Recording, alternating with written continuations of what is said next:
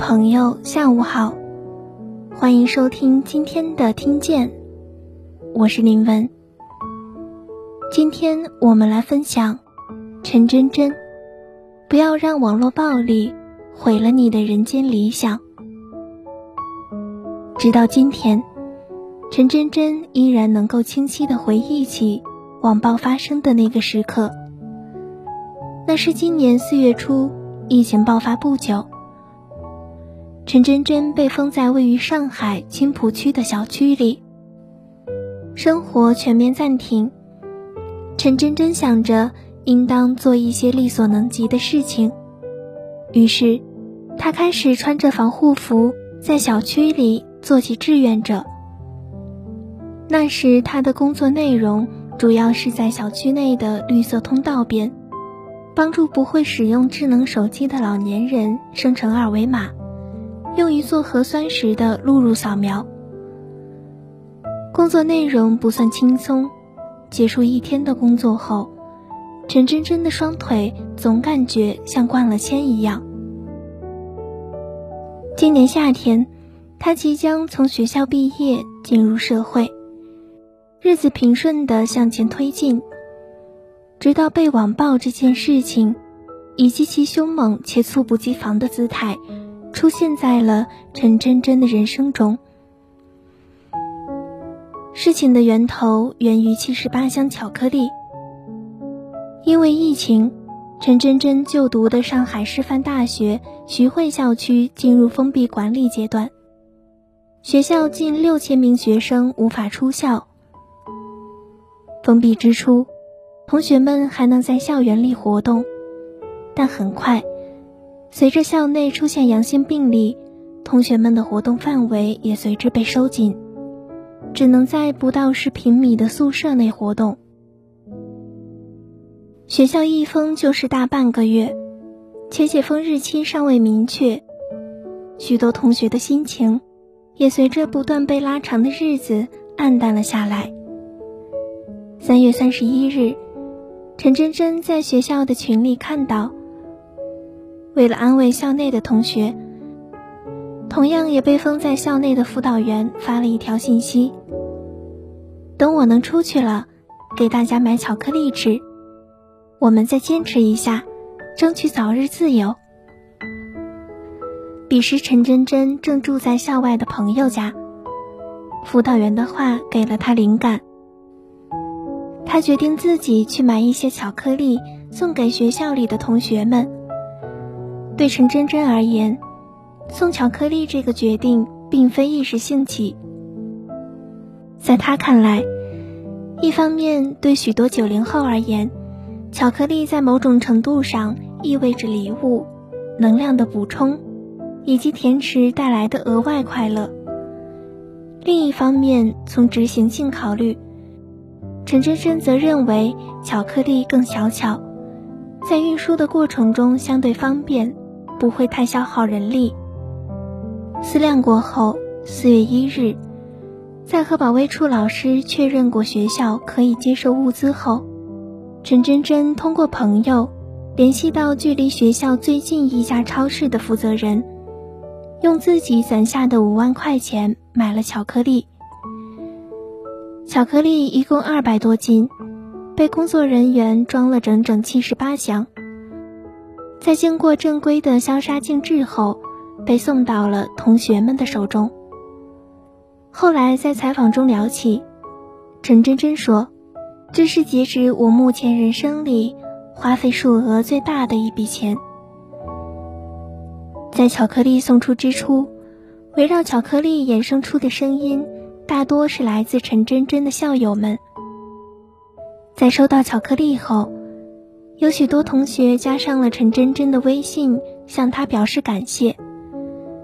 他们有的自弹自唱了一段歌曲发给陈真真，有的则是将巧克力拼成了爱心或是真真名字的形状，拍照发给了陈真真。在同学间，陈真真还获得了一个称号“巧克力侠”。陈真真喜欢这个名字。后来，他还把这个名字写到了自己的抖音账号简介里。事情发展到这里，本还是一个充满温情的故事，然而之后的走向却是陈真真没有想到的。香甜的巧克力带给陈真真的，将是沉重的苦涩。风向是从四月二号那天发生改变的。送完巧克力后，陈真真在自己的朋友圈发布了一条状态。很快，就有媒体联系到了陈真真，用她的故事做了几篇相关报道。陈真真的初衷，本是希望通过采访，让更多的人可以关注到疫情期间大学生的现状。但当新闻发出后，评论里却出现了大批让人意想不到的声音。为什么不捐菜和防疫物资？大学生哪里来的那么多钱？有许多网友甚至通过媒体报道的新闻找到了陈真真的社交账号，在评论下面留言。最初的时候。他账号下的质疑评论只有几十条，对此陈真真并没有太在意。但很快，她开始感受到事情似乎如同滚雪球一般变得不可控起来。大量的评论涌入陈真真的社交账号，每天，她打开自己的抖音和微博，未读的消息数量都显示为九十九加。而里面都是各种对于他的谩骂与攻击。网友对于陈真真的攻击大多集中在五万块钱与巧克力上。有人认为巧克力这种食物过于华而不实，问他为何不捐菜和物资。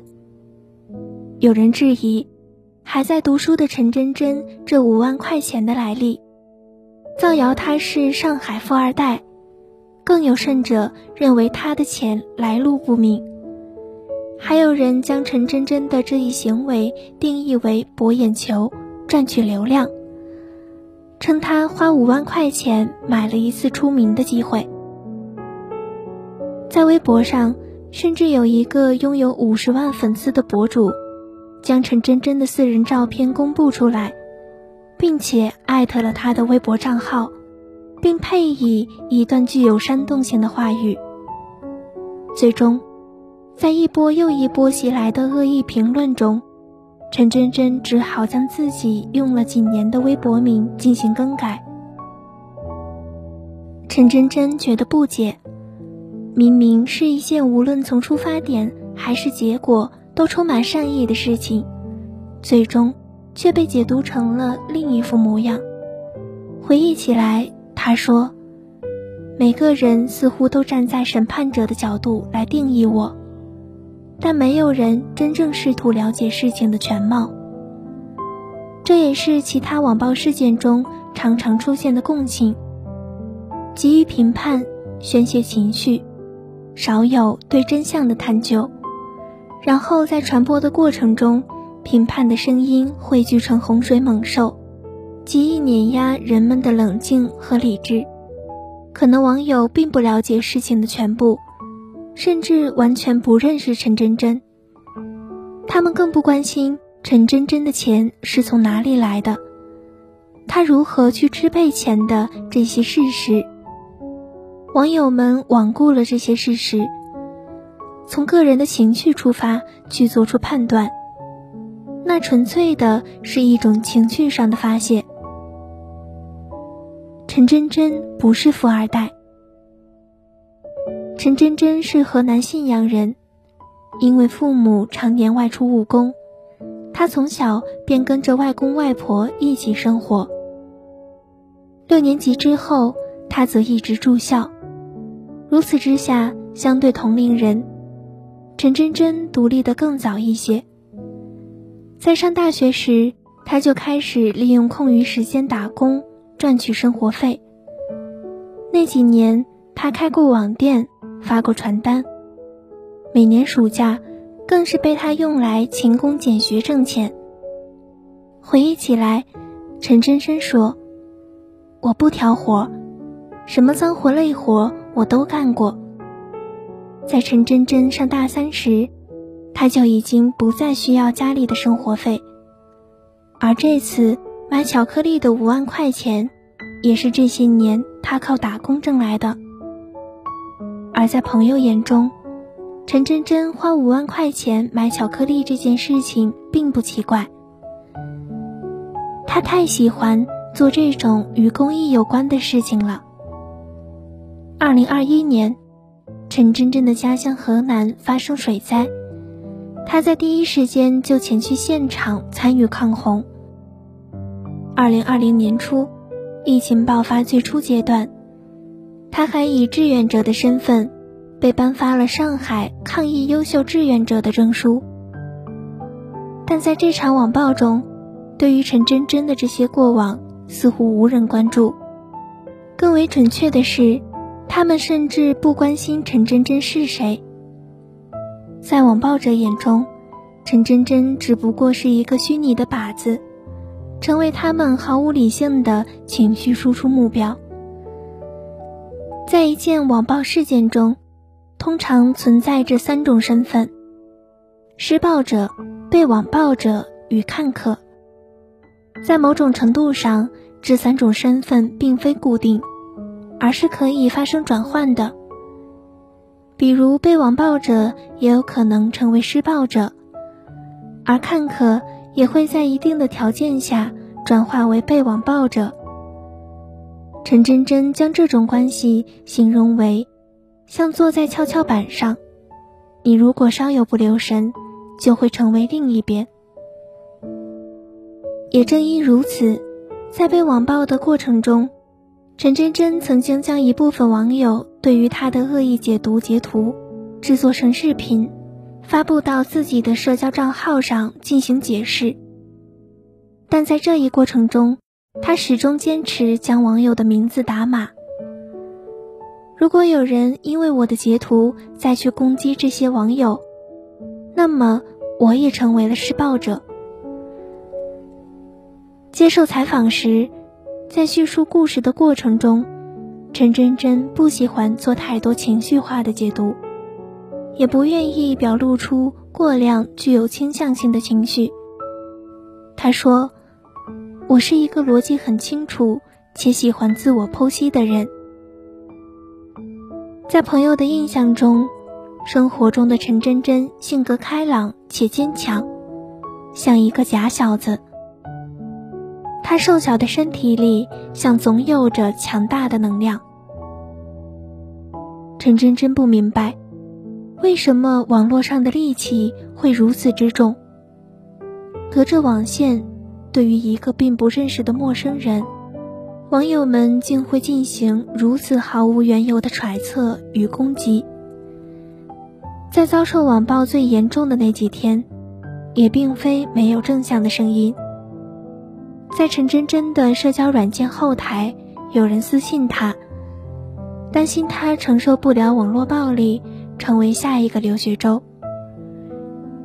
陈真真说：“虽然偶尔会钻牛角尖，但我是不会走极端的人。”二零二零年初，因为情绪问题，与陈真真一起长大的好友选择结束自己的生命。那一年，陈真真二十五岁，第一次真切感受到一个生命的消逝。好朋友去世后，陈真真认真的思考了有关人生的意义。他说：“从那之后，我就觉得，除了生死，一切都是小事。”然而，重新走回阳光的过程并不简单。在遭受网暴最严重的那几天，陈真真决定断网五天。她不再登录任何社交软件，切断了与陌生人的联系。陪伴在他身边的是他的好友周爷爷以及周爷爷的女儿。断网那几天，他不再登录社交媒体，不做任何回应，将自己与网络世界隔离开来。在房间里剪片子、看书与纪录片，偶尔还会扶着爷爷下楼做核酸，陪着爷爷一起种菜、练习书法。周爷爷知道陈真真正在经历什么，他没有讲太多道理，只写下一句诗送给陈真真：“千磨万击还坚劲，任尔东西南北风。”另一方面，随着陈真真事件不断发酵，更多的人通过媒体报道了解到事情全貌。越来越多的人来到他的账号下，为他加油打气。谈及这些善意的留言，陈真真说：“我有种被鼓励的感觉。这似乎正是互联网环境的双面性所在。一方面，他能够通过客观的报道还原事件，让善意聚集。比如那些聚集在陈真真评论下，通过语言守护他的网友们；而另一方面，互联网又因为其匿名性，不断放大人性中黑暗的一面，弱化每个人应当为自己言语负责的义务。比如，那些网暴过陈真真的人。自始至终没有一个人向他道歉，但对于当下的陈真真而言，一切都已不再重要了。因为比起他们，我才应该是那个站在阳光下的人。如今，距离陈真真被网暴的那个四月初，已经过去近两个月了。再聊起这件事情，陈真真说。这件事已经过去了，它不会影响我对于自己人生的规划，只会让我更加强大。他唯一遗憾的，是关于这件事，大家似乎只记住了被网暴这件事，而没有人记住那些最初的巧克力，以及巧克力背后陈真真试图传递出的善意。如同经历网暴这件事无法从陈真真的人生中被抹去一样，被网暴者的标签依然被贴在陈真真的身上。陈真真希望通过自己的故事，让更多人意识到，当一个普通人在遭受网暴之后，所要承受的巨大压力以及黑暗瞬间。他说。希望我能够成为最后一个被网暴的人。在接受采访那天，刚好是陈真真在被封闭五十多天后，第一次能够走出小区。那天天气晴朗，阳光很好，路边有人抱着大捧的百合花走过。走在路上，风中充满了初夏的味道。陈真真觉得心里像塞了一个气球，开心极了。在他的人生中，有些事故结束了，但有些故事才刚刚开始。